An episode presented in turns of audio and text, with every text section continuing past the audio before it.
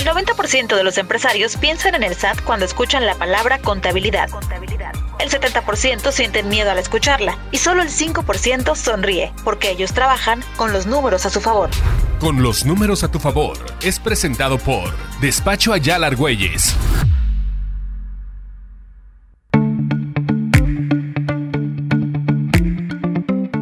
Aquí en el despacho Ayala Argüelles para darte cinco puntos que te van a ayudar a tener los números a tu favor si eres persona moral. Así que bienvenidas a Georgina Sánchez y Dafne Estrada, contadoras del despacho Ayala Argüelles, quienes hoy nos dan estos cinco puntos de las personas morales. Bienvenida Georgina, cuéntanos qué debemos considerar principalmente a la hora de pagar impuestos si eres una persona moral. Bueno, pues en el caso de los pagos, eh, partiendo de los pagos provisionales que son mensuales, cuando una empresa se acaba de constituir, tenemos un beneficio, que es que no hay un coeficiente de utilidad por ser el primer año de operaciones. Y en la declaración anual, dependiendo de si tenemos una utilidad o pérdida, se genera un pago ya sea utilidad o pérdida. Ahora, lo que todos queremos escuchar, ¿es posible tener un saldo a favor? ¿Cómo podemos lograrlo? Eh, no es muy posible porque como no tenemos pagos provisionales, ya que el coeficiente es cero, eh, por lo regular hasta el segundo año que ya tenemos un coeficiente y pagamos, es cuando se genera un saldo a favor.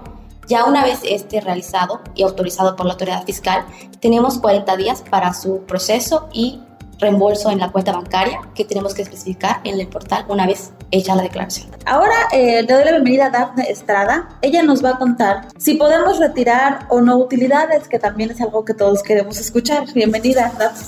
Hola, ¿qué tal? Buen día. Pues bueno, sí se puede retirar estas utilidades, pero este, hay diversos métodos por el cual lo podemos hacer. Una de ellas es mediante el pago de dividendos.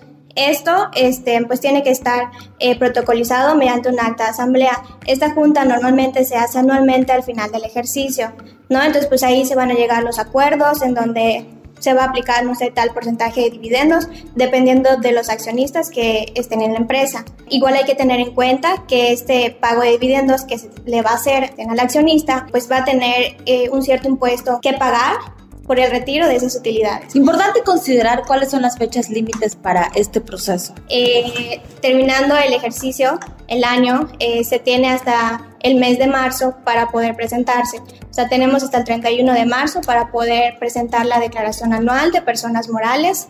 Eh, en caso de no poder realizar esta declaración en esta fecha, eh, sí se pudieran generar algunas multas, recargos y actualizaciones, que yo pues todo esto va dependiendo al pago que te pudiera llegar a dar.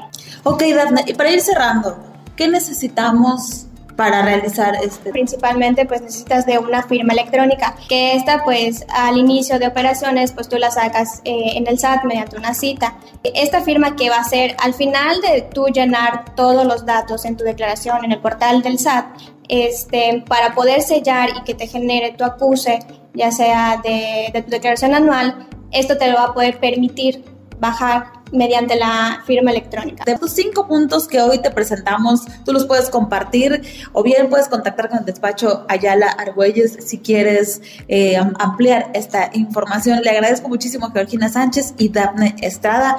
Nos escuchamos en un siguiente episodio con los números a tu favor.